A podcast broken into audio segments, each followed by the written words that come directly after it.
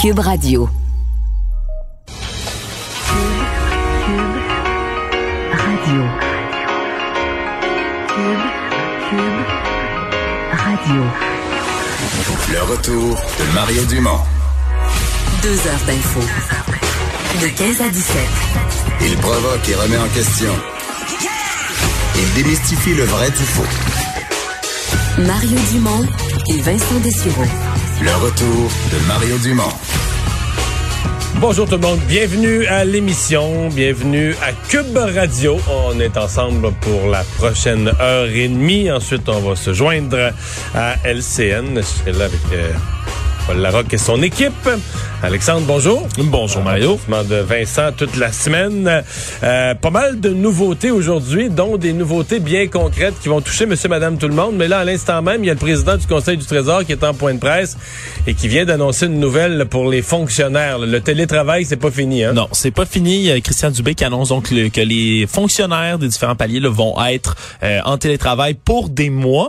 Euh, c'est pas là, exactement, il n'y a pas de date de, de sortie pour l'instant, mais on comprend Pas là, de- que pas de retour, euh, euh, pas de retour dans les bureaux. Les grandes tours à bureaux, entre autres à Québec, comme le complexe G, là, vont rester désertes euh, pendant un certain temps. Euh, donc, dans les annonces qui touchent plus l'ensemble de la population, je pense que celle qui euh, va retenir l'attention, ben, en fait, il y en a deux. Euh, les services euh, personnels et les rassemblements. Les petits rassemblements, mais c'est un début. C'est des petits rassemblements, donc 10 personnes et moins, euh, trois de, provenant de trois cellules familiales euh, di- En fait, c'est une, une adresse, c'est un lieu de Ouais, résidence. c'est ça. Trois lieux de résidence. D'a- D'ailleurs, qui mieux que la vice-première ministre Geneviève Guilbeault qui va nous euh, qui expliquait ça un peu plus tôt aujourd'hui. On peut l'écouter. un programme d'aide d'urgence pour le loyer. Bon, elle expliquait un peu plus tôt, là, en gros, que c'est ça, tu l'as dit, c'est comme trois adresses, les cellules familiales, là, ces bulles-là, trois adresses différentes, un maximum de 10 personnes, évidemment à l'extérieur, en respectant le plus possible le 2 mètres de distanciation, Euh, ce qui veut dire, c'est dans les parcs, là, on en avait déjà discuté, les gens s'assoyaient déjà en grand cercle, là, à 2 mètres de distance et tout, mais là, on parle vraiment, c'est un- c'est une amélioration pour, par exemple, un souper, un barbecue dans la cour, par exemple, où on va pouvoir Hmm. oui, parce que c'est dehors. On parle donc strictement de rassemblement extérieur. dehors.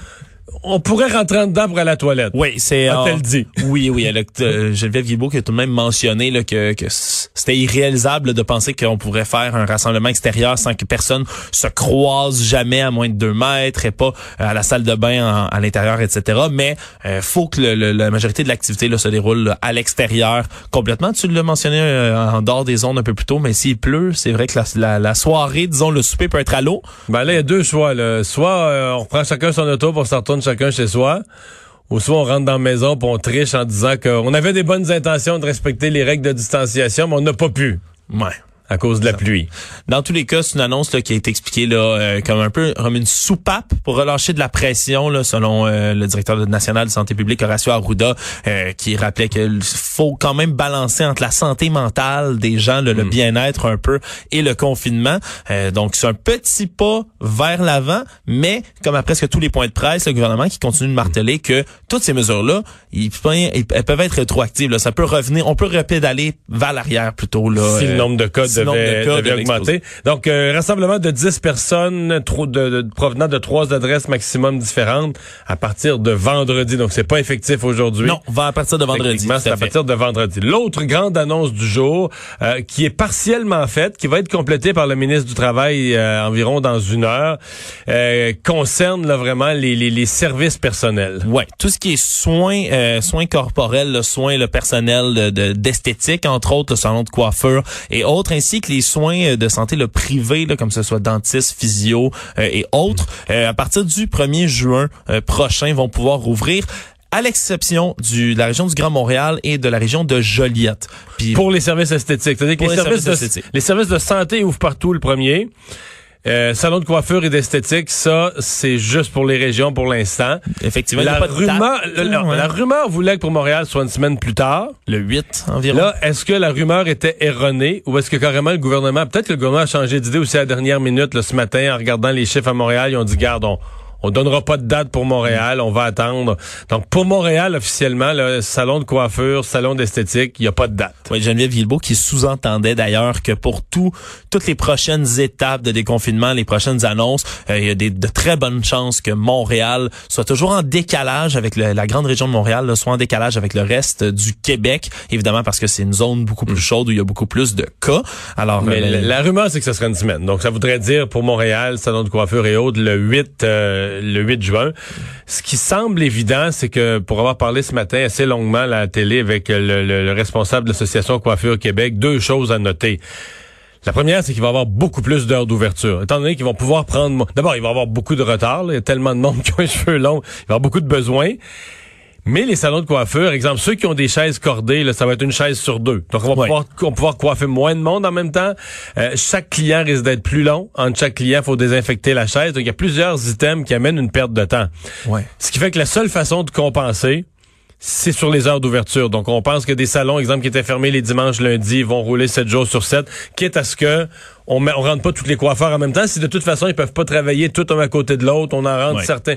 Donc, est-ce qu'on ouvrira plus tôt le matin, plus tard le Une soir? Probable- rotation, peut-être. là, Ouais, une rotation, c'est ça, d'employés. Et probablement que les clients aussi seront plus souples. Peut-être qu'il y a du monde qui va, les- ils vont être assez carrés de leurs cheveux, vont être prêts à se lever à 7 heures le matin à y aller à 8 heures le soir ou à d'autres heures. Ben oui, parce que Mais- si, si on a vu là euh, plus tôt ce matin les terrains de golf là, être complètement La encombrés, folie. la folie, les gens qui se pressent d'aller au golf, moi j'ose pas imaginer euh, parce que si c'est pas tout le monde qui joue au golf, c'est tout le monde qui a besoin de se faire coiffer ou presque. Oui, ou presque.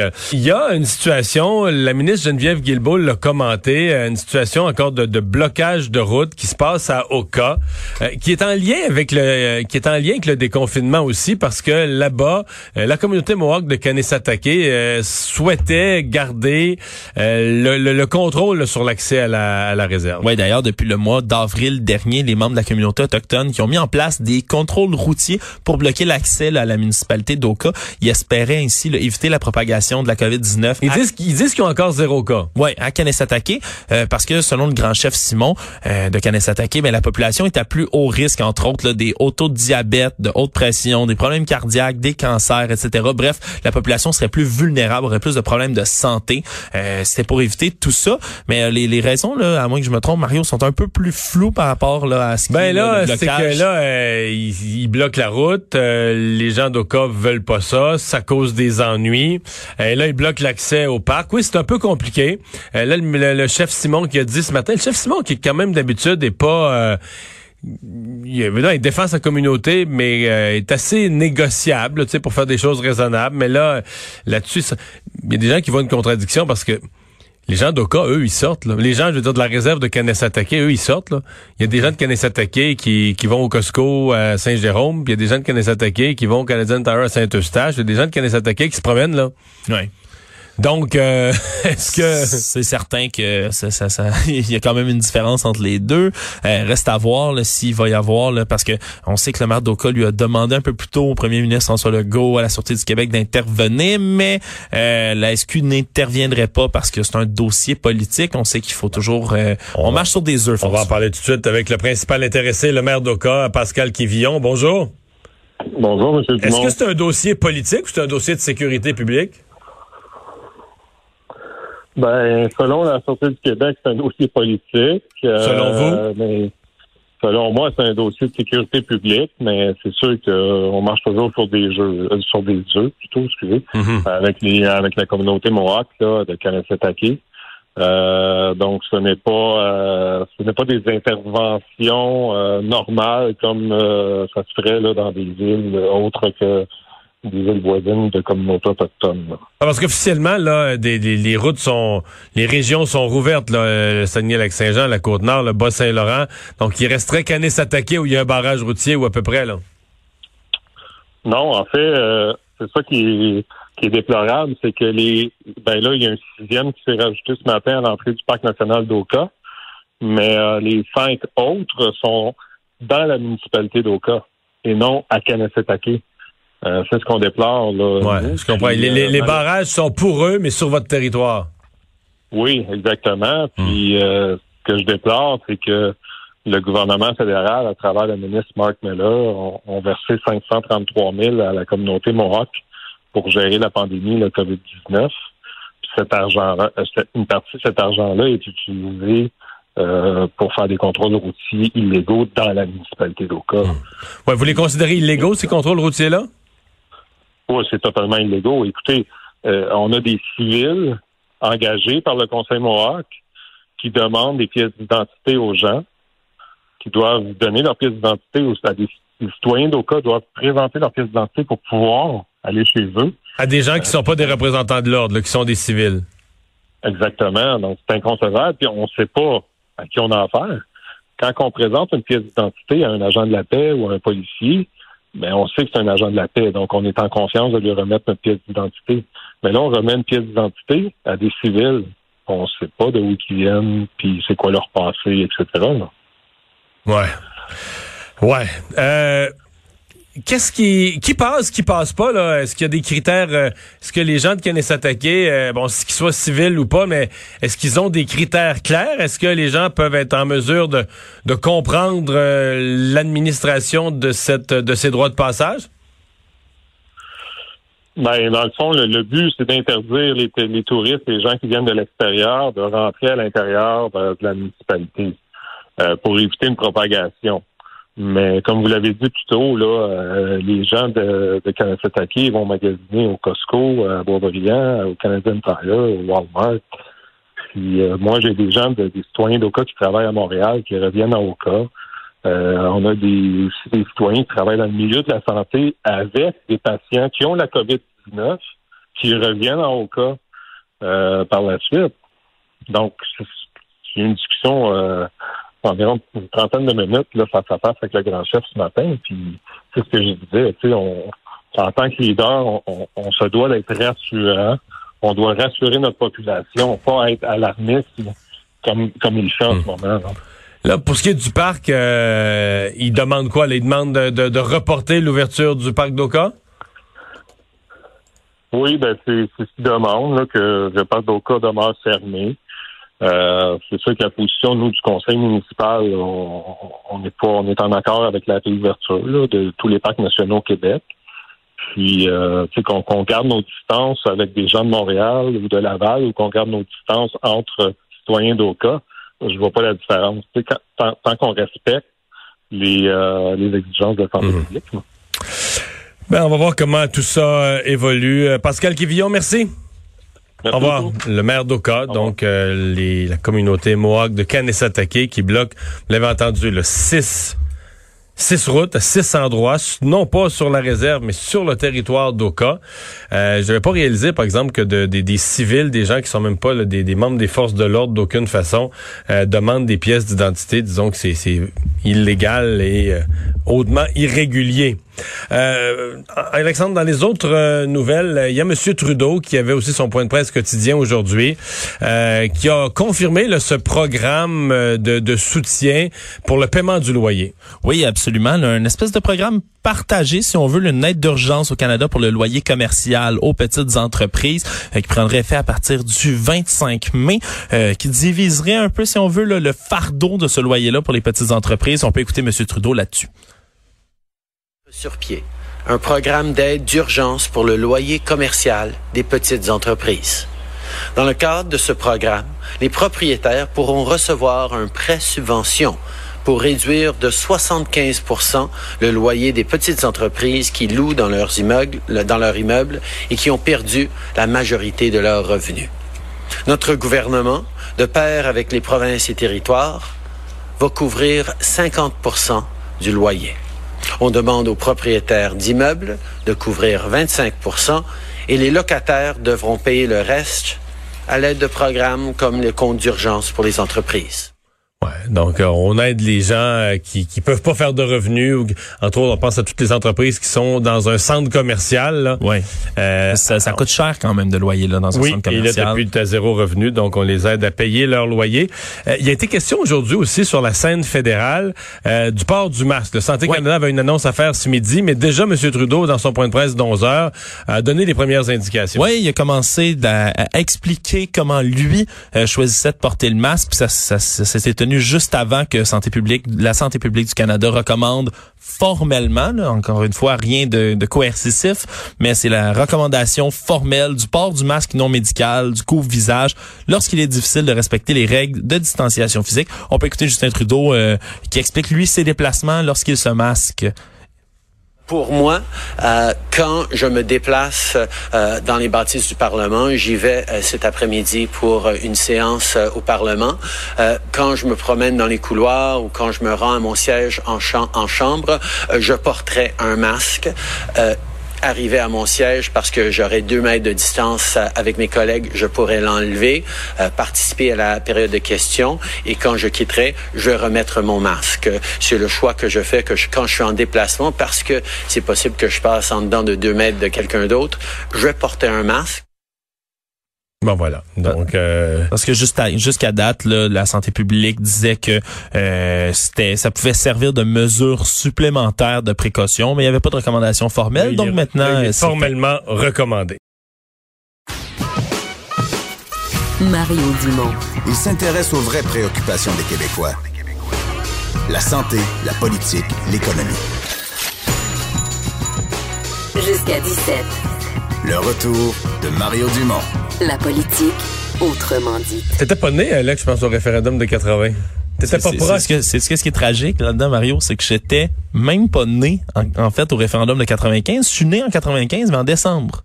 T'étais pas né au référendum de 95 J'étais pas né au référendum de 95 non plus, Mario. Moi, j'avais 10 ans au référendum de 1980. Ça fait 40 ans aujourd'hui. Je viens d'avoir 10 ans, mais je m'en souviens. Oui. J'ai pas, j'ai pas voté, mais j'ai un souvenir précis. Je me souviens de la soirée. Mes parents, on écoutait la, la, la soirée, etc. tu te souviens sûrement un peu plus quand même de celui de 95? Oui, oui. J'ai des souvenirs plus précis de celui de 95 où j'étais un acteur. Euh, on va parler euh, tout de suite avec euh, Pierre Curzi, ancien député péquiste, militant connu et, et reconnu dans le mouvement euh, souverainiste. Euh, Pierre Curzi, bonjour. Bonjour, Mario. Euh, T'étais où, référendum de 80? Euh, militant, actif ou simple voteur? Ou... Ben, j'étais euh, d'abord j'étais pas à Montréal, moi j'étais à ce moment-là dans le retour à la campagne, j'étais à Saint-Alexis-des-Monts, j'étais en Mauricie donc. J'étais pas euh, je, je, serais plus actif en 95 où là je ferais euh, partie de groupe d'improvisation pour la souveraineté, mais en 80 j'étais comment dire très très personnellement impliqué, j'étais mais j'étais pas un militant actif là, je travaillais pas pour le pour la cause, mais mes convictions étaient très fermes et très clairement établies à l'intérieur de ma famille, à l'intérieur de mon milieu familial, de mon milieu social, puis de tous mes amis. Et euh, voilà. Donc, est-ce que tu te souviens, est-ce que tu te souviens s'il y avait un espoir, parce que c'est revenu avec cet historien euh, ce matin dans le Devoir, est-ce que l'évêque lui-même il croyait quand il l'a lancé qu'il y avait la moindre chance? Toi, est-ce que tu as un souvenir de de ton émotion, là, est-ce que c'était perdu d'avance ou est-ce qu'on pensait que c'était possible? Ah oui, écoute, on pensait que c'était très possible. Moi, je me souviens très bien de la soirée elle-même euh, et du décompte euh, parce que j'étais comme euh, à peu près une bonne partie du village de Saint-Alexis. On était au bar à ce moment-là. Et on, regardait pas ça à la maison, là, on regardait ça en gang. Ouais, c'est ça. Nous on regardait ça en gagne euh, en prenant une bière. C'était à une époque où c'était permis de se réunir dans un bar, là. Oui, oui, oui, oui. Même qu'on c'était une époque où on était c'était permis et même favorisé d'être à beaucoup moins que deux mètres de distance. Ouais. Et euh, puis là, dans, ce bar-là, il y avait une grande salle, puis il y avait deux groupes. Il y avait les, les souverainistes, puis il y avait des fédéralistes. Ah mon Dieu, ok.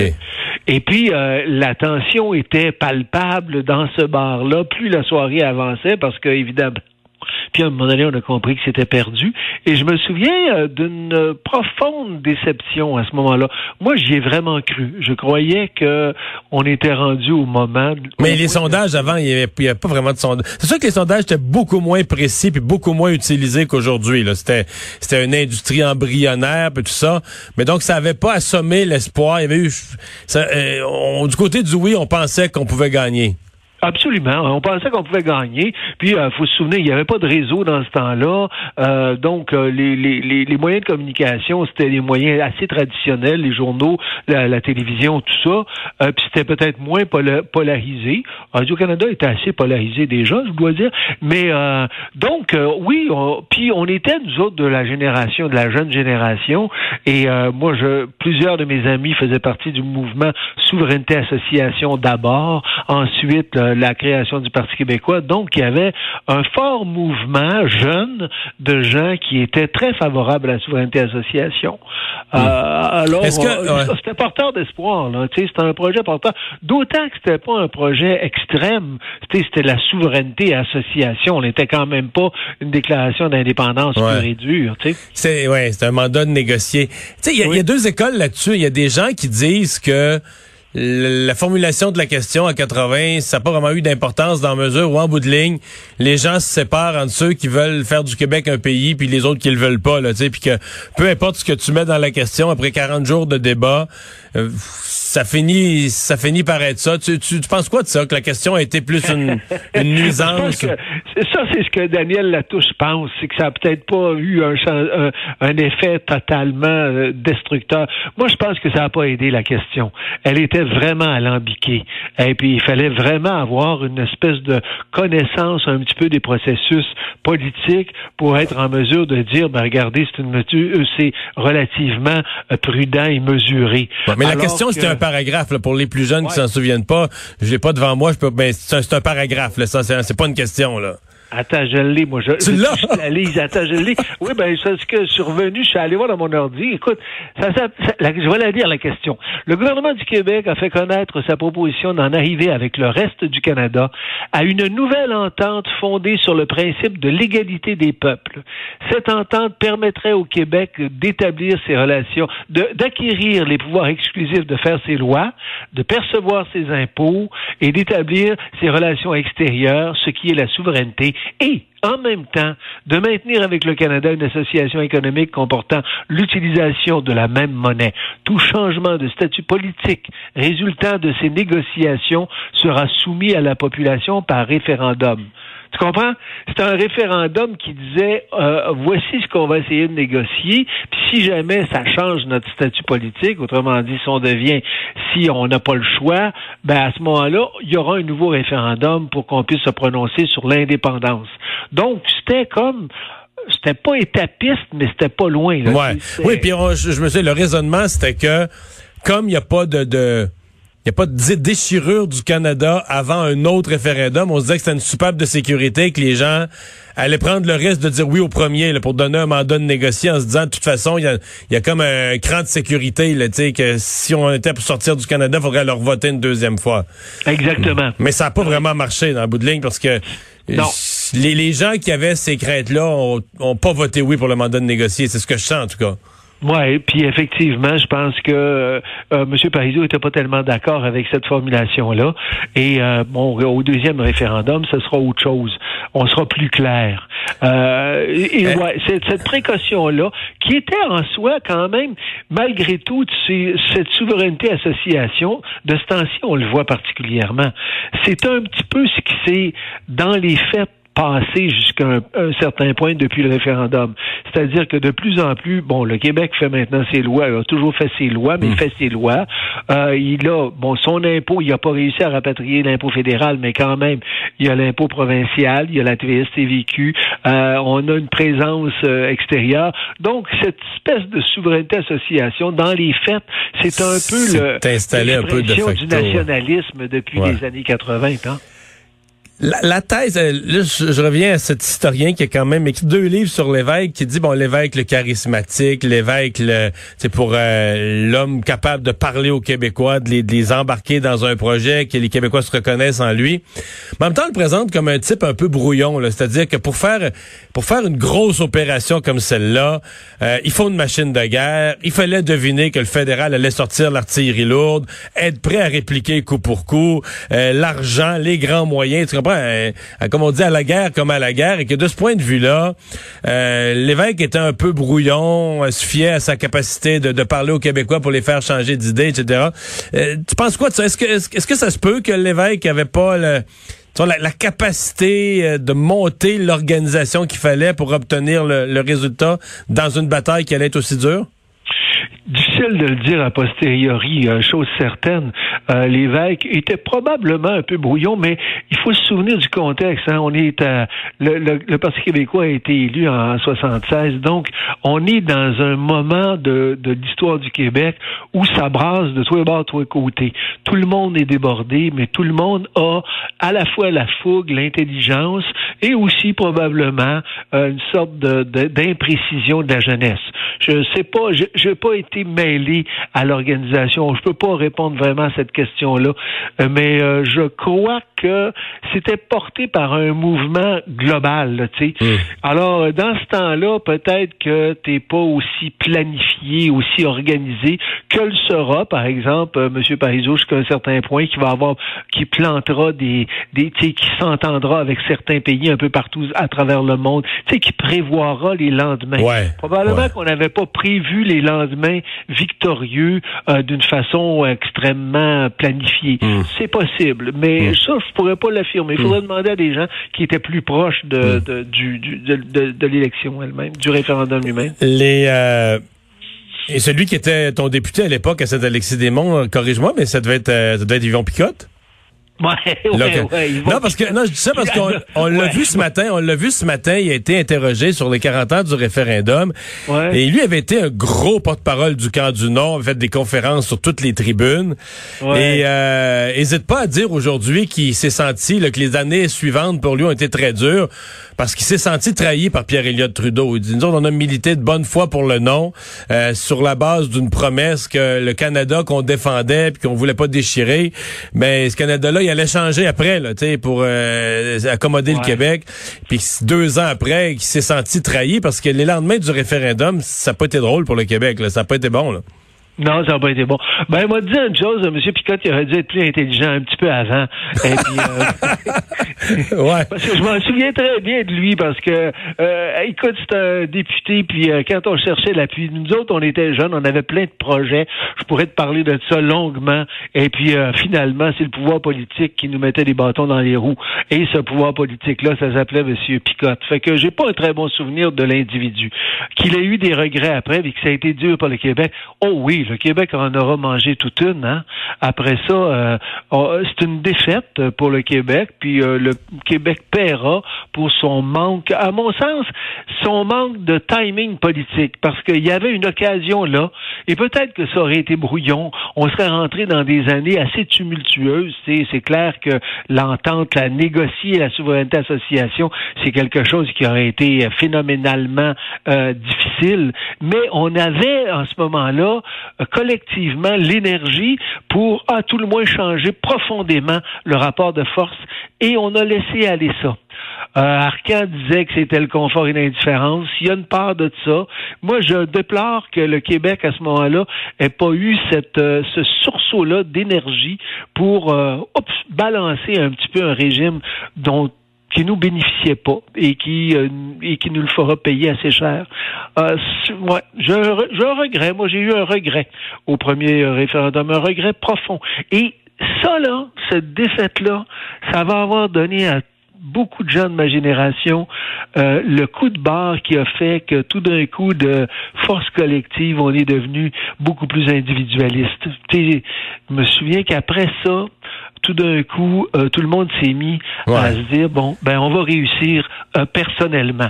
Ça a donné des grands succès, ça a donné le, le, Québec Inc., ça a donné des succès partout au niveau de la finance, au niveau de l'économie, au niveau de la culture, parce que cette euh, c'était comme nous dire bon ben il y aura pas de salut collectif, fait que débrouillez-vous pour être vous-même souverain, libre et, et hmm. puissant, tu sais. Hmm.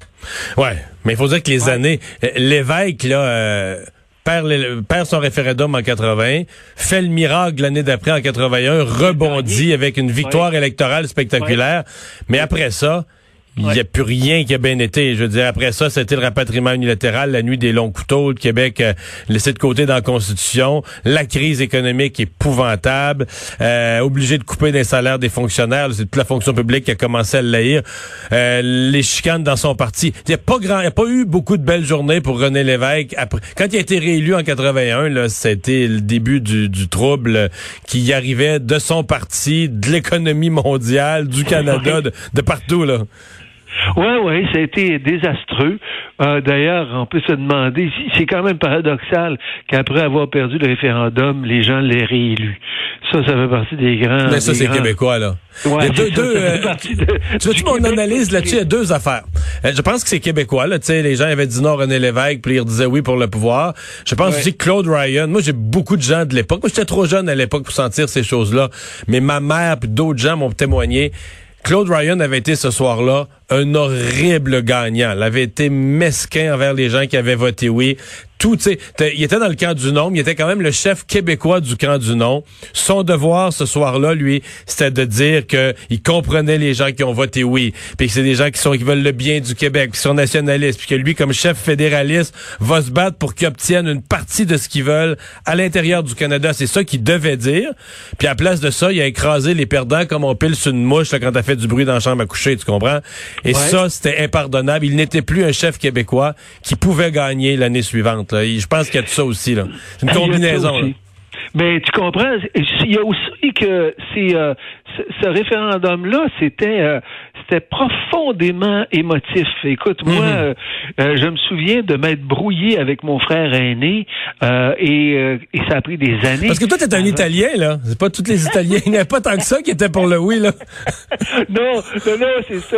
Mais, ben, nous autres, on était, bon, on était des Italiens que ma mère avait entraînés dans la francophonie. Ça, ça a fait que ça, ça faisait une différence avec ceux qui avaient viré vers euh, le, le régime.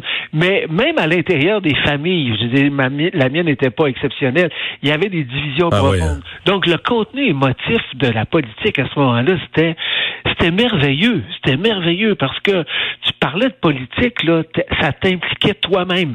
On n'a pas le même discours, je pense, sur la politique maintenant. Euh, ben, sauf dans des cas, des cas de crise. Là, tu vois, en crise, ben là, tout d'un coup, le, le, le, le pouvoir politique prend une valeur justement émotive qu'il n'a plus euh, quotidiennement. Mais à ce moment-là, ce dé- ces débats-là, ils étaient profondément enracinés, puis ça divisait. Ça, je veux dire, je veux pas excuser euh, l'évêque, c'est vrai qu'il avait été euh, cheapette. Ça n'a pas été un grand homme politique d'ailleurs. Il lui manquait, il était l'exact. Là, tu parles de Ryan. Euh, de Ryan, ouais. C'était l'exact contraire de- du, cha- du charisme de René Lévesque. tu sais. Il en avait, il, il en était vraiment dépourvu, M. Ryan, même si c'était un homme euh, brillant, euh, je dois le dire, euh, extrêmement intelligent. Mais donc, il, il maniait pas l'émotion et l'émotion collective comme un maître, comme René Lévesque. Mais être, être un mauvais gagnant dans une circonstance comme celle-là, euh, C'est- c'était c'est c'était une erreur euh, Oui. une erreur capitale. Eh Pierre Curzi, merci beaucoup. Hey, merci Mario. Salut. À bientôt. Au revoir. Salut, bye. Ancien député du Parti québécois, Pierre Curzi. On va aller à la pause euh, dans un instant. On va parler physiothérapie, des gens qui vont pouvoir reprendre leurs activités dans deux semaines. Mario Dumont. Il s'intéresse aux vraies préoccupations des Québécois. La santé, la politique, l'économie. Jusqu'à 17. Le retour de Mario Dumont. La politique, autrement dite. Alors, euh, on aurait pu euh, inviter différents professionnels parce qu'ils sont plusieurs euh, qui vont reprendre euh, le boulot le 1er juin prochain, pouvoir reco- recommencer à donner des services à la population. C'est ce qui a été annoncé euh, il y a quelques minutes par la, vice-première ministre. Les précisions seront données d'ailleurs dans à peu près 20 minutes par le ministre du Travail. Euh, Guillaume Hamel, donc, est cofondateur de la clinique Physio Momentum. Il est physiothérapeute. Bonjour. Bonjour, M. Dumont. Bon, euh, la physio, donc c'est un des, des services de, de, de santé privés qui va pouvoir recommencer le 1er juin. Euh, content de la décision? Oui, effectivement, nous sommes euh, vraiment contents. On attendait cette nouvelle-là depuis euh, maintenant longtemps. Ouais. Euh, est-ce qu'il y a euh, des gens parce que est-ce qu'il y avait des services d'urgence, je sais pas quelqu'un qui a eu un accident au mois de février là, puis qui est en réhabilitation, etc. Des gens qui font de la physio à la suite d'un accident d'auto ou d'un événement, est-ce qu'eux ont pu continuer ou? Oui, donc euh, nous en, en, physiothérapie, on est considérés comme des services essentiels. Donc les cliniques privées étaient quand même ouvertes pour tous les cas qui étaient urgents, c'est-à-dire des cas qui comme des douleurs qui étaient intenses, des gens qui pouvaient pas dormir, euh, comme des cas post-opératoires, euh, des choses comme ça, oui. Ce qui représentait quel pourcentage à peu près de vos services habituels? Ah, c'est, vraiment pas beaucoup. Là. Ce qu'on avait présentement euh, comme chiffre d'affaires ou même la, clientèle, c'était un 10% Oh mon Dieu, OK, très, très peu, là. OK. donc là, avez-vous l'impression que ça va être un peu la folie, qu'il y a des gens qui sont en attente de leur service et qui vont se qui, qui, qui vont se dépêcher, qui vont sauter sur le téléphone, prendre un rendez-vous? Ben, nous, chez Mentum, on a reçu vraiment plusieurs appels pendant euh, pendant la pandémie. Il y a des gens qui veulent savoir ce qui se passait.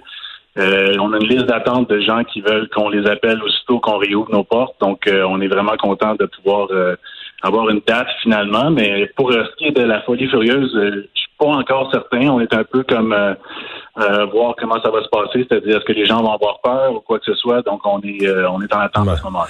Ouais, parce que contrairement au commerce, euh, dans votre domaine, c'est c'est la distanciation, on oublie ça là. C'est du, du du contact par la force des choses pour donner le traitement. Exact, exact. Donc la distanciation avec le patient est vraiment impossible. On doit toucher les patients, que ce soit peu importe une épaule, un genou, un dos, on est vraiment à proximité, mais on s'est vraiment assuré, nous, à notre centre, que les patients entre eux soit vraiment à deux mètres euh, minimum, là, d'un par rapport à l'autre. Quelles sont les mesures qui vont être... Euh, ben, je suppose que d'abord, vous êtes étant dans le grand domaine de la santé, il y avait déjà un certain nombre de, mesures d'hygiène euh, qui étaient naturelles, mais qu'est-ce que vous allez rajouter là, à partir du 1er juin? On a vraiment des, directives qui sont précises de la part de notre ordre professionnel. Euh, ce qu'on va rajouter, nous, euh, c'est vraiment, euh, on va avoir tous les équipements de protection individuelle, c'est-à-dire le masque, les visières, le, sarrau, des choses comme ça. Puis, vous allez faire, vous allez faire un traitement, par exemple, un traitement un genou là, avec le, la, visière et le masque. Là. Non, pas jusqu'à ce point-là. on garde vraiment les visières. On garde les visières pour ce qui est euh, des, traitements comme au niveau cervical, de, la mâchoire, des choses comme ça. Mais euh, nous, on oblige vraiment tous nos patients à rentrer avec un masque à la clinique. Donc, euh, c'est une protection de plus. Et donc, les clients, eux, ça va être obligatoire? Effectivement. En tout temps. je, vous pensez quoi de la de la suite des choses? Avez-vous l'impression que justement des certains des clients vont avoir euh, vont avoir peur ou vont laisser aller les premières semaines voir comment ça se passe? Euh, le premier, c'est difficile à dire. On est vraiment euh, dans dans du jamais vu. Euh, c'est c'est pas quelque chose qu'on a vécu auparavant, une pandémie. Donc, on va y aller une semaine à la fois, voir comment ça va. C'est sûr et certain que nous, en tant que euh, centre de médecine sportive, on doit espacer nos clients. Donc, on n'aura pas à pleine capacité dès le jour 1. Ça va être des, traitements qui vont durer plus longtemps pour s'assurer que la clinique ne soit pas pleine, à pleine capacité. Puis, euh, ça va être vraiment au jour le jour de voir comment ça, se développe. Mhm. Euh, je veux vous amener sur un autre sujet. Le euh, on, dit que le télétravail, peut-être quelque chose qu'on n'avait pas soupçonné, mais que le, le télétravail vient avec un accroissement euh, des problèmes de dos. Est-ce que, est-ce que les employeurs ont investi dans des chaises euh, de meilleure qualité qu'on n'a pas à la maison? Euh, je suis pas sûr, je suis pas sûr que les employeurs ont investi dans des chaises pour les gens à domicile. Euh, je suis content de vous me poser la question parce qu'on a reçu vraiment plusieurs appels pour des blessures qu'on voit, mais pas aussi fréquemment, c'est-à-dire euh, euh, des importants problèmes au niveau du bas du dos, du cou. des gens se demandaient comment ça se faisait qu'il y avait mal au, coude, qu'il y avait pas mal auparavant. Puis quand on faisait une petite investigation, nous, on a offert des services de téléréadaptation pendant la pandémie.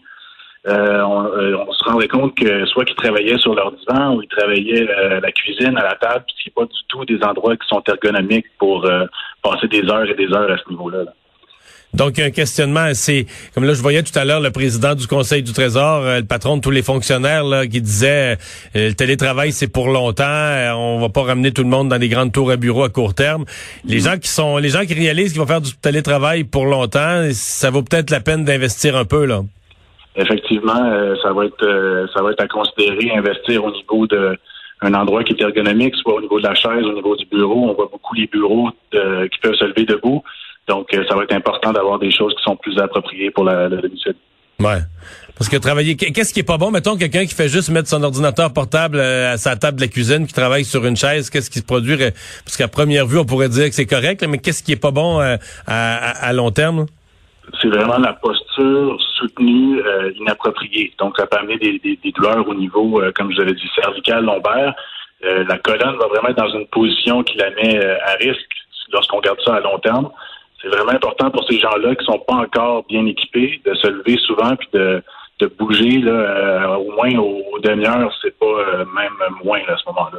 OK, donc c'est la solution. Si on n'est pas bien équipé, vaut mieux euh, faire faire quelques exercices, bouger à intervalles réguliers.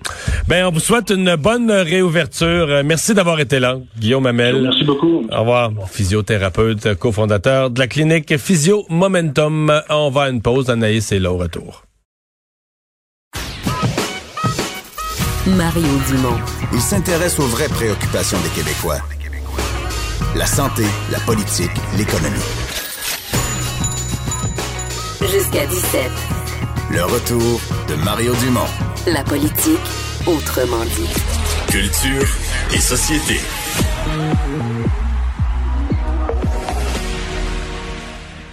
Alors, on est de retour. Bonjour Anaïs. Bonjour. Alors, une nouvelle chanson de Radio Radio. Ben là, c'est ça, on est à la, la période de l'année, le moment où les artistes commencent, Mario, à nous présenter leurs chansons estivales. Si je vous dis Radio Radio, la plupart des gens pensent à Jacuzzi, le classique de 1900, de, 1900, toi, 2008, 2008. Ouais.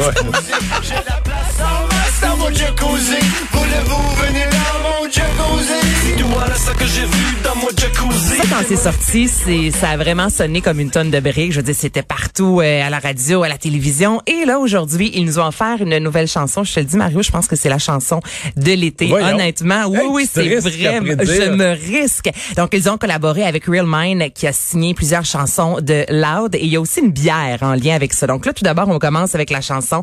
Voici Last Call.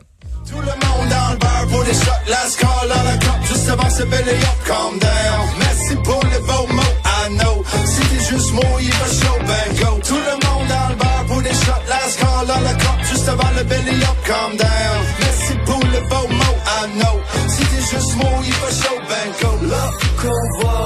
Je trouve pas que ça sent l'été? Je suis certaine que ça goûte l'apérole spritz. C'est juste que ça parle de la scale puis il n'y a plus de bar. Ouais, c'est.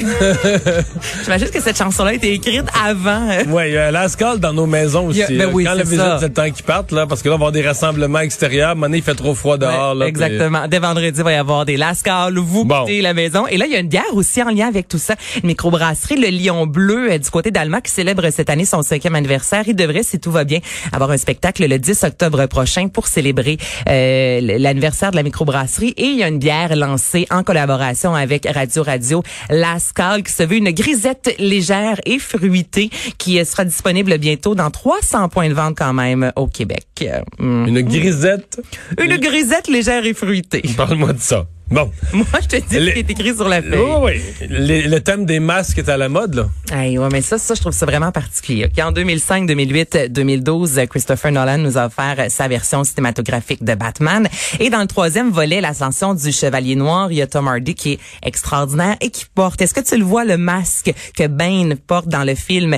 On voit pas c'est euh, le, nez ni la bouche. On dirait comme une grosse patte d'araignée. Des pattes d'araignée, c'est attaché derrière la tête. C'est un immense masque qui est tout, tout, tout sauf sympathique. Et imagine-toi, Mario, que ce masque-là est en rupture de stock partout. Parce qu'il peut servir de masque face à la COVID? Ou? Les gens l'utilisent pour ça et là mettent ça sur les médias sociaux, mais c'est un masque en plastique et tellement qu'il a dû avoir un communiqué de presse. ça vaut rien, là, ça, ne, ça vaut zéro comme dans Willet, OK? Là, on revient dans lancer compte, là, zéro, zéro, zéro. Et c'est cher, j'ai regardé, là, c'est entre 60 et même 500 dollars. Mais c'était pas là. Ben, c'est vrai. Premièrement, c'est pas sympathique. Moi, quelqu'un qui met de l'essence à côté de moi puis qui a son gros masque, ben, on dirait que j'ai moins tendance à y faire confiance. Et euh, là, c'est ça. Par contre, côté avantageux, probablement que le, préposé, il demande même pas de payer. Ben non, il laisse repartir. Vas-y, paye pas, c'est correct, je te paye la traite cette fois-ci. Mais là, il y a un communiqué de presse disant là, euh, de, que mettre un masque d'Hannibal Lecter, de Dog Vader ou même une barbe du Père Noël ne va pas vous protéger du coronavirus. Moi, j'aime tout, tout, tout de, cette nouvelle. S'il vous plaît. Mais où, euh, il y en a, tu sais, tu dis, sont en rupture de stock, mais y a-tu un fournisseur officiel du masque de Non, non, non, y a plusieurs fournisseurs. Parce que genre, c'est un masque d'Halloween essentiellement. Ben, à l'Halloween, habituellement, ça se vend extrêmement. Euh, c'est un des masques qui se vend le plus. Et là, ce qui est particulier, c'est que depuis le mois d'avril, il n'y a plus de masques, mais les costumes, parce que Ben porte également un costume, il y a encore plusieurs costumes disponibles. Donc, les gens se procurent seulement le masque de Ben. Laissez faire, ça fonctionne pas, c'est en plastique, ça marche pas. Mauvaise idée. L'émission QV comique. Ouais, on est de retour euh, encore dans l'humour. Je te dirais que Z euh, se lance dans l'humour depuis euh, quelques années. On a parlé de Corde hier avec Christine Morancy et Rose Battle, le grand duel, rodage, coup de cochon. Et là encore une nouvelle émission, cette fois-ci animée par Philippe Laprise, qui vous explique le concept de l'émission. On reçoit chaque semaine deux artistes comiques qui, au début de leur carrière, sont devenus amis et qui aujourd'hui sont encore amis. Et ensemble, on va revisiter leur début, les beaux moments et les autres. On aime toujours ça, les mhm. émissions comme ça. Ce sera tourné cet été. Moi, je salue les, bruits de voitures derrière. Hein. On voit que la qualité, l'équipe de tournage, il y avait moins, je voudrais, un moins gros groupe que lorsqu'on tourne habituellement. Habituellement, euh, c'est rare qu'on entend les voitures passer comme ça. Donc, c'est fait un peu plus euh, maison, je vous dirais, comme euh, tournage. Et vous pourrez voir ça Super Avis, sur Z, pardon. Et Cube Musique qui a fait une liste de lecture spéciale en référence aux 40 ans du référendum. 40 ans, effectivement. Paul Piché nous présentait l'album L'Escalier qui a vraiment marqué le Québec. Et là, sur Cube Musique, qui, je vous rappelle, est encore disponible gratuit hein, jusqu'à la fin juillet. On parle quand même de plus de 50 millions de chansons. Et là, il y a une liste de lecture avec du Diantel, souvent, longtemps, énormément, gros classique de 1982, Daniel Lavoie, Martine Sinclair, Nuance, Robert Charlebois, Céline Dion. Alors, toutes ces chansons sont disponibles disponible sur une liste de lecture là, 100% musique francophone pour vous mettre dans l'ambiance. C'est bon. Elle disait petite sœur attends, ne te mets pas au Et le refrain? Hein? Le refrain, on le connaît tous? Oui. Et voilà. Merci Anaïs. Bienvenue. Au revoir. Mario Dumont. Il s'intéresse aux vraies préoccupations des Québécois. La santé, la politique, l'économie. Jusqu'à 17. Le retour de Mario Dumont. La politique, autrement dite. Alors, c'était une tournée qui visait à remonter le moral des, euh, des gens du secteur de la santé, à souligner le bon travail des gens du secteur de la santé.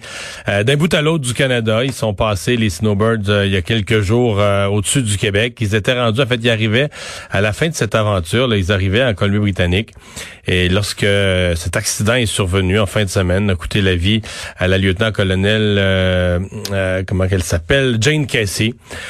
donc, qui était active. Euh, la capitaine Casey était dans, originaire de la, Nouvelle-Écosse. C'est vraiment pas c'est pas un printemps heureux pour la Nouvelle-Écosse. On dirait que tous les malheurs leur arrivent. Donc, euh, cette jeune femme, il y avait deux pilotes, copilotes à bord. Euh, le pilote a pu sauver la vie et euh, blessé, mais on craint pas pour sa vie. Et elle a malheureusement perdu la vie. On va en parler avec Denis Beaumont, euh, pilote des Forces armées à la retraite, pilote des Snowbirds euh, entre 2006 et 2008. Bonjour, Monsieur Beaumont. Bonjour, Monsieur Dumont. Et, avant de, parler plus de l'avion lui-même et de ce qui a pu arriver, euh, vous avez, avec les accidents mortels des Snowbirds, une expérience personnelle assez particulière. Là. oui, absolument. J'en ai dans mon séjour avec l'équipe. Euh, en 2007, j'ai été témoin euh, d'un accident qui a coûté la vie à, un confrère de travail, un, gars un gars du Québec, un gars de Candiac, un gars de la rive sud de Montréal. Pendant un vol où vous participiez vous-même, là? Oui, c'est ça. On était, euh, c'était la première journée de la saison 2007. Et puis, ce qui était assez triste, en fait, avec ce qui est arrivé les événements en fin de semaine, c'est que lundi, le 18, euh, marquait le 13e anniversaire du décès de, mon ami. Et puis l'accident, donc, on, qu'on va jaser, est arrivé la journée d'avant, le, 17 dimanche. Alors, on était tous, euh, toute une famille très, très proche, les membres de l'équipe mhm. actuelle et les anciens. On était, euh, on était toutes, toutes dans, dans, l'émotion du 13e anniversaire du décès de notre, notre compagnon. Euh, et euh, l'accident est arrivé dimanche comme ça. Ça, ça a été euh, ça a été un, drôle de week-end pour hmm. moi puis pour les, membres d'équipe et les anciens surtout. Vous qui avez été dedans, est-ce que bon voyant il y, a un film là qui, qui, qui, en dit un peu. On a une certaine compréhension de ce qui a pu arriver. Est-ce que vous avez, on dit qu'il va y avoir une enquête complète, mais vous, est-ce qu'il y a des hypothèses qui vous viennent à l'esprit de qu'est-ce qui a pu arriver? Euh, oui, absolument. Il y a deux vidéos. Euh, qui est un peu euh, la technologie euh, de, de, de, nos jours fait que la plupart des gens, on a tous un bon cellulaire avec nous, avec une belle qualité d'image maintenant. J'ai vu deux vidéos. et puis ce que je vais dire, c'est pure spéculation. parce que, évidemment, comme l'avait dit, il y a une enquête qui va avoir lieu. L'enquête va durer au moins un an. Et euh, on regarde tous les aspects, l'aspect euh, personnel, l'aspect mécanique, euh, l'aspect préparation. Tous les aspects sont regardés minutieusement avant, avant d'arriver à une conclusion. Mais d'après le vidéo qu'on voit, on voit définitivement il y a eu un problème de puissance avec l'avion. Y a-t-il une panne moteur complète, partielle, ou partielle, je devrais dire, ou une ingestion d'oiseaux? Qui peut arriver aussi. on voit l'avion quitter la formation de deux, est un groupe de deux. Euh, puis ce qu'on voit, c'est le snowboard numéro 10 et le snowboard numéro 11. C'est les deux coordonnateurs de l'équipe. Euh, qui, eux autres, précèdent l'équipe euh, par environ une heure à deux heures et vont et se dirigent vers la prochaine destination afin de préparer le terrain avec, avec les médias et les gens qui vont accueillir l'équipe un petit peu plus tard dans la journée. Et c'est ces deux coordonnateurs-là qu'on voit partir en formation. Et dans les avions, les deux pilotes, les deux coordonnateurs, un pilote dans chaque avion, euh, avec un des appareils, dans mon temps à moi, on avait le, spécialiste des images vidéo, celui qui filmait toute la performance au sol euh, des avions. Et on avait aussi euh, l'officier des affaires publiques.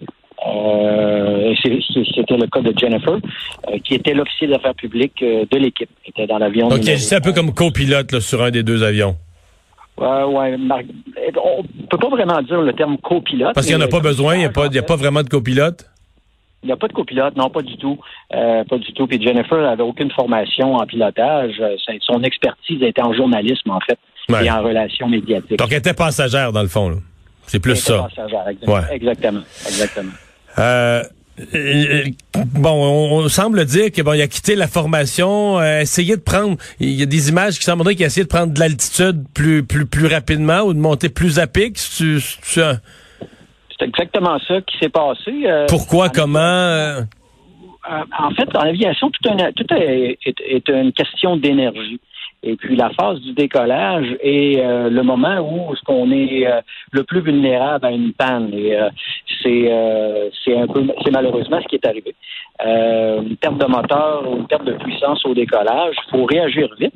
Et ce qu'on fait à ce moment-là, c'est qu'on va échanger de l'énergie kinétique, on va monter abruptement pour aller euh, se, transformer cette énergie-là en énergie euh, ben, potentielle, en fait. Il y a un petit peu de physique, aérodynamique dans ça. Mhm. Mais c'est toute une question de, de gérer l'énergie qu'on possède afin de se donner euh, du temps pour prendre une décision puis bien analyser ce qu'on a, euh, les options qui, s'offrent Parce que si on est plus haut, si on, si on prend de l'altitude, on est plus haut, on a plus de possibilités de planer et de choisir un endroit pour aller s'atterrir. C'est ça, exactement. Mhm. Et aussi, l'autre chose que ça nous permettra, ça nous permet aussi que si on voit qu'il n'y a absolument rien à faire, euh, ben, qu'on peut s'éjecter, on peut sortir de l'avion. Ce qu'ils ont fait. Euh, c'est ce qu'ils ont fait, c'est ça. Et pour s'éjecter, ben, il faut être dans l'enveloppe, euh, on appelle ça l'enveloppe aérodynamique du siège. Les sièges euh, éjectables, euh, c'est une technologie qui date des années 40, ça a été développé, ça. on parle du siège dans le tutor, qui est un appareil qui date des années 60. Le siège a aussi l'âge de l'avion. il y a quelques petites modifications sur le siège pour, pour aider, mais c'est une technologie qui est pas euh, qui est pas récente. Euh, donc, il y a des capacités, il y a des limites au siège, à qu'est-ce que le siège peut faire. Les, nouveaux appareils, maintenant, on peut s'éjecter au sol. Euh, on appelle ça un siège 0-0, zéro altitude, zéro vitesse, et on va s'éjecter au sol et on va les chances de survie sont très, très, très élevées. Le siège du tutor, lui, c'est un siège 0,60 Ce qui disait que au sol, ça prenait une vitesse d'au moins 60 nœuds pour être dans l'enveloppe du siège. C'est ça. Sauf que dans le cas qui nous concerne, l'avion qui est arrivé en fin de semaine, l'accident, on voit que l'avion est en descente et a un taux de descente très élevé euh, lorsque lorsqu'il s'éjecte. Oui, ils sont euh, pas au sol, mais ils sont dans un taux de descente très élevé. c'est ce qu'on veut éviter le plus possible. Malheureusement, ils ont manqué de temps. C'est vraiment ça. Ont manqué euh, de temps ou d'altitude, en fait. Manqué d'énergie. Mhm. Et, donc, le pilote, il a quand même réussi à s'éjecter. Les deux se sont éjectés. Les deux sont, les deux se sont éjectés. Et je vais vous dire tout de suite, le pilote est en vie et c'est un miracle. Ah oui? Euh, parce ah, c'est un miracle. Euh, Donc, c'est pas elle qui a été malchanceuse, c'est c'est lui qui a été chanceux là, dans l'événement, de s'en sortir. Ouais, c'est une façon de le dire. ouais. Exactement. Ouais, ouais, il a été, euh, il a été chanceux de s'en sortir parce que euh, sur l'éjection, euh, j'ai vu quelques films et on, en aucun cas on peut voir un, un, parachute complètement déployé, gonflé. On le voit pas du tout. alors, c'est ce qui va permettre un taux de descente qu'on va être capable de survivre comme, comme individu. Mm-hmm. tout, le but de tout ça, c'est d'avoir un parachute qui va ralentir notre chute. Depuis euh, depuis l'accident, il y a quand même des gens qui soulèvent carrément la pertinence des snowbirds, notamment sur l'âge des avions, là, qui disent bon, on continue à faire. il y a comme un côté émotif, on aime les snowbirds. Là, ils étaient là pour encourager la, la, le travailleur de la santé, mais c'est comme si on laissait entendre qu'on risque peut-être la vie de certains de nos militaires euh, dans des, des, vieux avions. Même si on a un attachement émotif, euh, ils sont plus, euh, ils sont plus au goût du jour. Vous en pensez quoi Vous? Est-ce qu'ils sont encore de bons avions?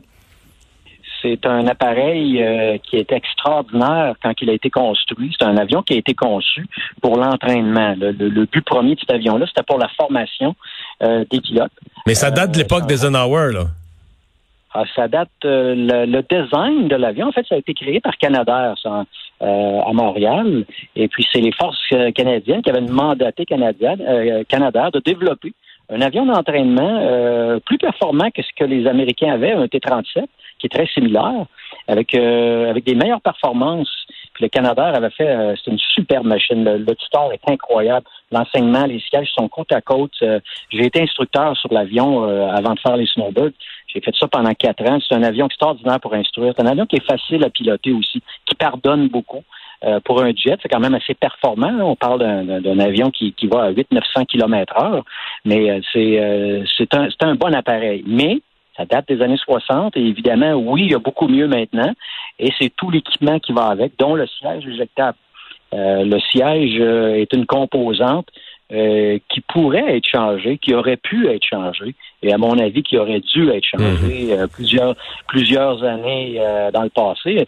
J'ai appris à piloter en 1992 sur le tutor. Et à cette époque, l'avion était, était vieux. Euh, on parlait de, de, de, programmes de modernisation, euh, de mise à jour de, du système avionique. Euh, et je l'ai piloté 12 ans plus tard dans les dans les snowbirds en 2006, 2007, 2008. Et c'était littéralement le même avion. c'était la même chose. Mécaniquement, sont entretenus de A à Z. Ça, on peut pas. c'est très bien entretenu. L'avion est démonté à tous les 400 heures euh, en morceaux au complet et remonté. Euh, mais c'est comme si on prenait une voiture des années 50, ça reste une voiture des années 50. Euh, on, je, fais le parallèle souvent avec euh, les voitures des années 50 et les avions de et les voitures de maintenant avec juste la, la, la, technologie fait en sorte qu'un impact avec avec un arbre, avec une voiture du temps, euh, les, les, choses, les chances de survie étaient beaucoup plus basses qu'avec une voiture qu'on a maintenant. Euh, mais ça s'applique aussi dans l'aviation. Ouais. Monsieur Beaumont, merci beaucoup d'avoir pris le temps de nous parler. Très apprécié. Au revoir, Denis Beaumont, un ancien pilote des Snowbirds. On va s'arrêter. On parle à Gilles Barry au retour. Le retour de Mario Dumont. Pour nous rejoindre en studio. Studio à commercial cube.radio. Appelez ou textez. 187 Cube Radio. 1877 827 2346. C'est l'heure de la chronique de Gilles Barrier. Bonjour Gilles. Salut Mario. Alors on revient donc sur euh, les, 40 ans du référendum de 1980 euh, et, tu le rapportes euh, aux leçons qu'on doit retenir pour aujourd'hui? Ouais, dans le fond, la question. D'abord, Mario, tu avais 10 euh, ans à l'époque. Tu as fêté ton 50e en début de semaine. Euh, et je me suis posé la question, dans le fond, pourquoi les Québécois ne veulent pas d'un autre référendum à l'issue incertaine? Alors, ça fait 40 ans aujourd'hui qu'on a eu notre premier référendum. Moi, je me rappelle de ça. J'étais à Val d'Or parce que j'étais euh, agent de liaison, adjoint, technique au bureau de René Lévesque sous la supervision de Michel Carpentier. J'étais agent de liaison pour la BTB-Témiscamingue et les chantiers de la baie James. Alors, euh, ce que j'ai fait, Mario, je peux te dire, depuis que j'ai quitté la politique pendant les 20 dernières années, j'ai essayé de réfléchir puis de comprendre qu'est-ce qui n'a pas marché. Puis c'était la moitié des discussions que j'avais avec euh, Feu Bernard Landry, c'était là-dessus. Euh, et il faut remettre ça dans un contexte historique pour comprendre un peu plus où nous en sommes aujourd'hui. Le peuple québécois a connu cinq, cinq grandes blessures dans son histoire comme peuple. Il y a eu la conquête, donc c'est des défaites. Pour moi, les blessures, c'est des défaites. Il y a eu la conquête, la révolte des patriotes qui a été où les mhm. Québécois ont été écrasés en 1837, l'échec référendaire de 1980, euh, le repatriement unilatéral de la Constitution en 1982, où on crée, dans le fond, la fameuse Charte des droits et libertés et l'installation des gouvernements des juges à l'encontre de la volonté du Québec, et naturellement l'échec référendaire très douloureux de 1995. Donc, cinq grandes blessures qui ont profondément inscrit notre ADN, euh, des défaites qui sont inscrites dans notre ADN comme nation et comme peuple et qui se sont installées dans notre imaginaire collectif. Mais 80 puis 82 dans tes, tu sais, il y a des siècles dans tout ce que tu viens de nous nommer. Oui. Mais 80 puis 82, c'est quand même euh, en peu de temps. C'est-à-dire que la, défaite au référendum de 80 euh, est arrivée avec une promesse de Pierre Elliott Trudeau de, de, répondre aux aspirations du Québec. Dans la dernière semaine de la campagne, pour être sûr d'obtenir un nom, Trudeau a dit, moi je vous promets, il y aura des changements pour le Québec. Et finalement, deux, deux, deux ans après, c'est le contraire qu'on a eu là. C'est complètement l'inverse. Comme disait Bernard Landry dans sa biographie, euh, ils avaient mis leur tête sur, le bio dans le grand rassemblement à Verdun.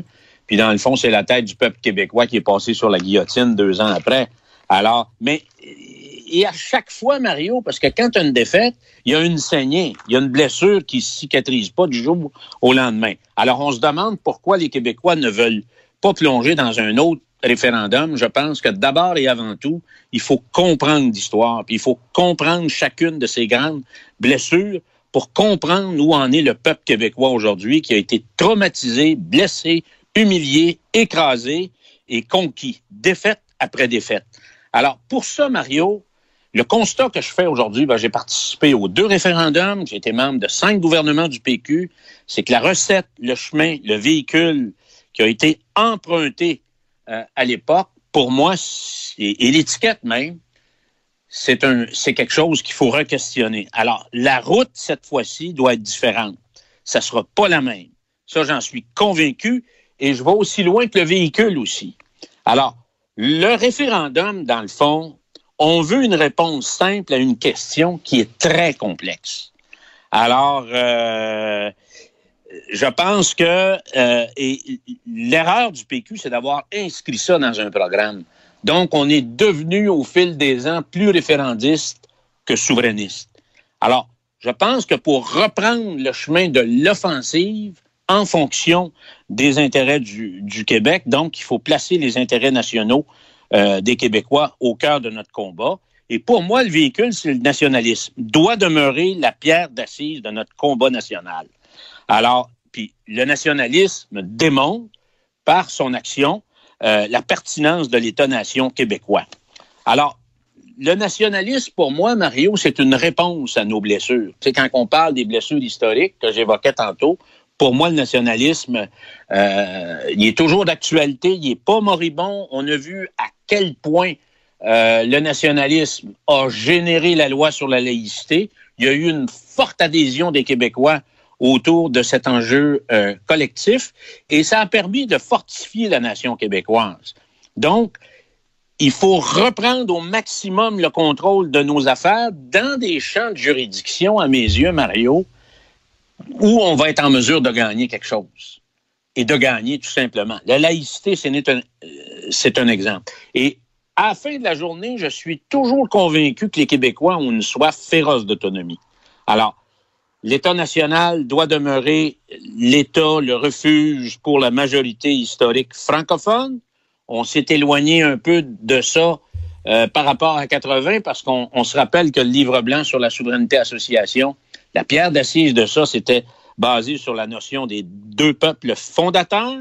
Alors, on s'est, éloigné au fil des ans de ça, et pour moi, ça a été euh, euh, une erreur. Donc, Mario, je pense que l'avenir est ouvert, mais il sera pas facile. Et encore une fois, il faut sortir des sentiers battus, euh, il faut sortir des vieilles étiquettes, il faut sortir du vieux paradigme, puis il va peut-être falloir sortir aussi de l'ancien véhicule, parce que le véhicule, il a perdu deux fois.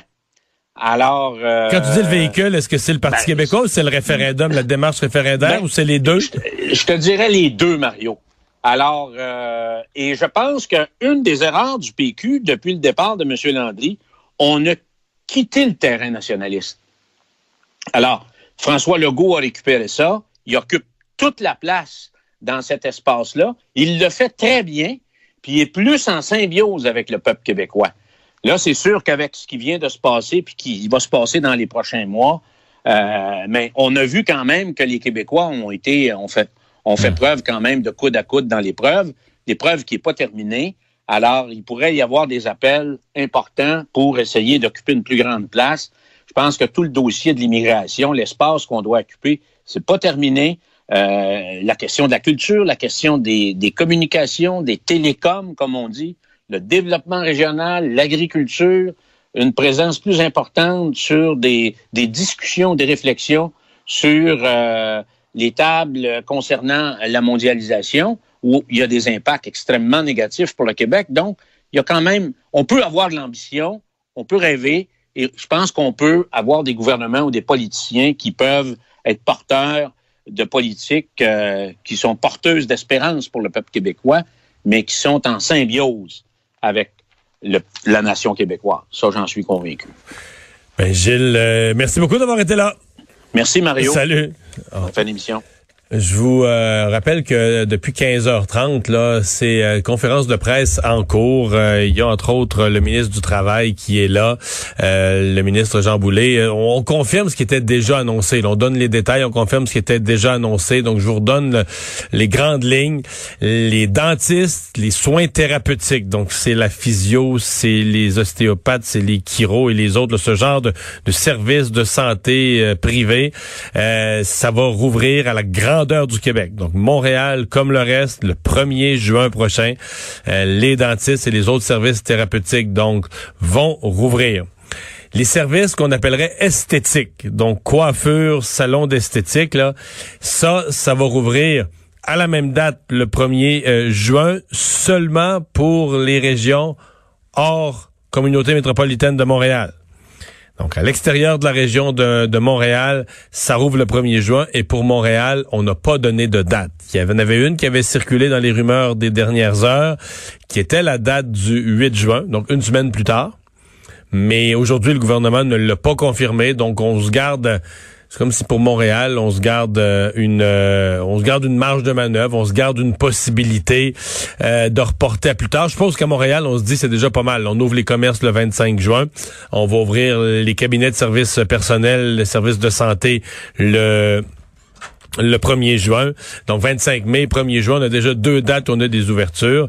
Et donc on attendra probablement de voir ce que tout ça donne du point de vue du nombre de cas euh, avant d'élargir davantage. Et Alexandre, tout ça en rappelant que euh, il y avait aussi une annonce sur euh, les rassemblements pour les gens qui n'étaient pas avec nous il y a une heure. une annonce de la ministre Guilbeault, aujourd'hui de la vice-première ministre, sur la permission de petits rassemblements extérieurs. Oui, disons, c'est pas les plus gros, c'est pas les plus gros des rassemblements, là. On parle de 10 personnes maximum. On peut pas dépasser ce total-là.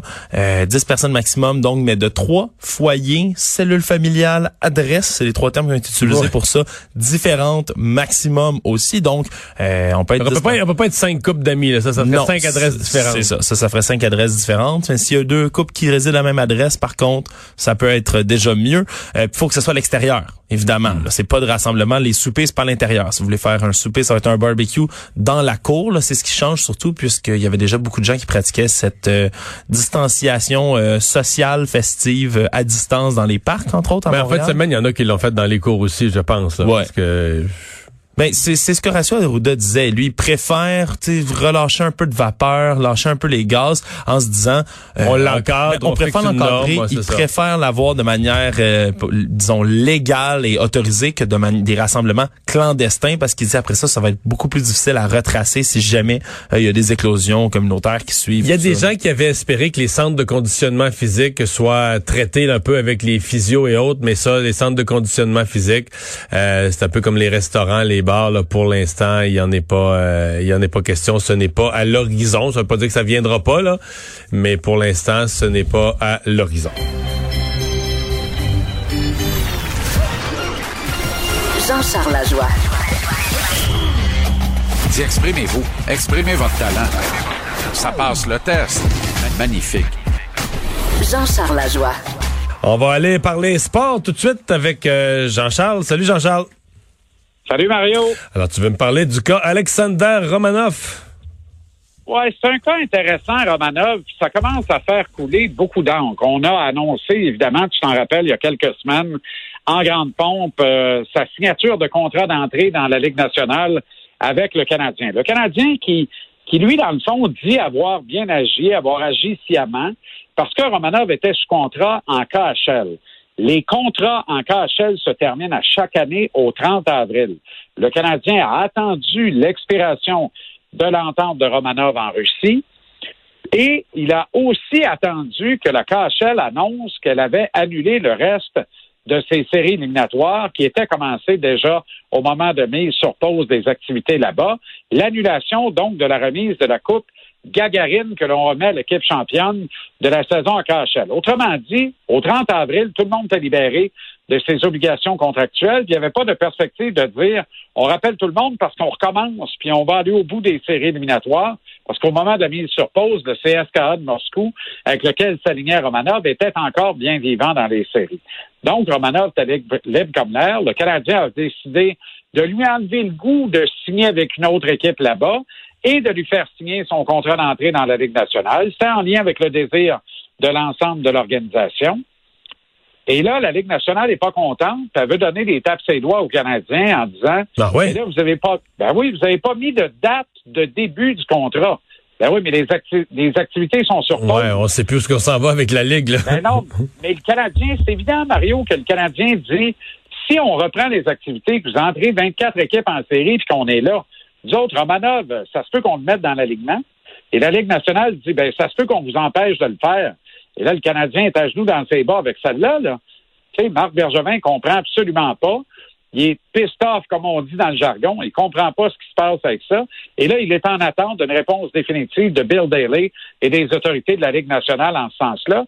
Mais moi, je trouverais ça malheureux. Je trouve que c'est injuste. Le Canadien a agi sciemment. Romanov était libre. Le Canadien lui a fait signer un contrat. Si la Ligue nationale pèse sur play pour recommencer des activités et que le Canadien a à jouer, on met à date sur le contrat de Romanov. Le contrat est actif, il est effectif et Romanov peut jouer bout de science. C'est simple, me semble. Et pourtant, tout est compliqué, on le voit. Ouais. Hey, je pense que ça va jouer au golf cette année, hein? Et Seigneur, j'ai parlé à Daniel Balançon tantôt de Salut Bonjour. Et lui, il est comme un gamin, évidemment. Là. Il, a trouvé le moyen de me dire ben, Je suis déçu, on est un mois en retard sur le début de la saison habituelle. Un mois en retard tant que tu veux, Mario. le golf, c'est probablement le meilleur sport pour te tenir en forme, faire de l'activité physique et respecter la distanciation sociale. En plus, tu parles pas sur un terrain de golf, tu marmonnes, tu murmures, fait que tu postillonnes pas trop c'est extraordinaire. Et les gens ont le goût de faire des activités. Ils ont le goût de voir du monde, ne serait-ce que de loin. Au golf, c'est merveilleux pour ça tout le monde s'attend à une saison des plus importantes, pas une saison record parce qu'on a eu une flambée du golf dans les années 80, mais au moins une, des meilleures saisons depuis 20 ans. Et ça, ça va faire du bien à plusieurs. Puis la, la, saison part aujourd'hui alors qu'on annonce là une série de journées de beau temps, de temps extraordinaire. D'abord, le début mars a été tellement pourri que même si ça avait été ouvert, ça aurait pas été toutes des bonnes journées. Mais là, ce qui s'en vient pour la semaine, c'est tout du beau temps. T'as raison. T'as raison. Alors, on souhaite aux golfeurs tout le meilleur, puis euh, quelques, quelques birdies. Ben, quelques birdies, tu dis, toi? Hein? C'est parfait parce qu'il n'y a pas de trou numéro 10. Tu peux pas arrêter au clubhouse. Fait, que tu devrais être encore bien droite dans le deuxième neuf. Merci, Jean-Charles. Salut. Salut, Mario. On s'arrête dans un instant. On se joint à LCN. Cette émission est maintenant disponible en podcast. Rendez-vous dans la section balado de l'application ou du site cube.radio pour une écoute sur mesure en tout temps. Cube Radio, autrement dit. Et maintenant, autrement écouté.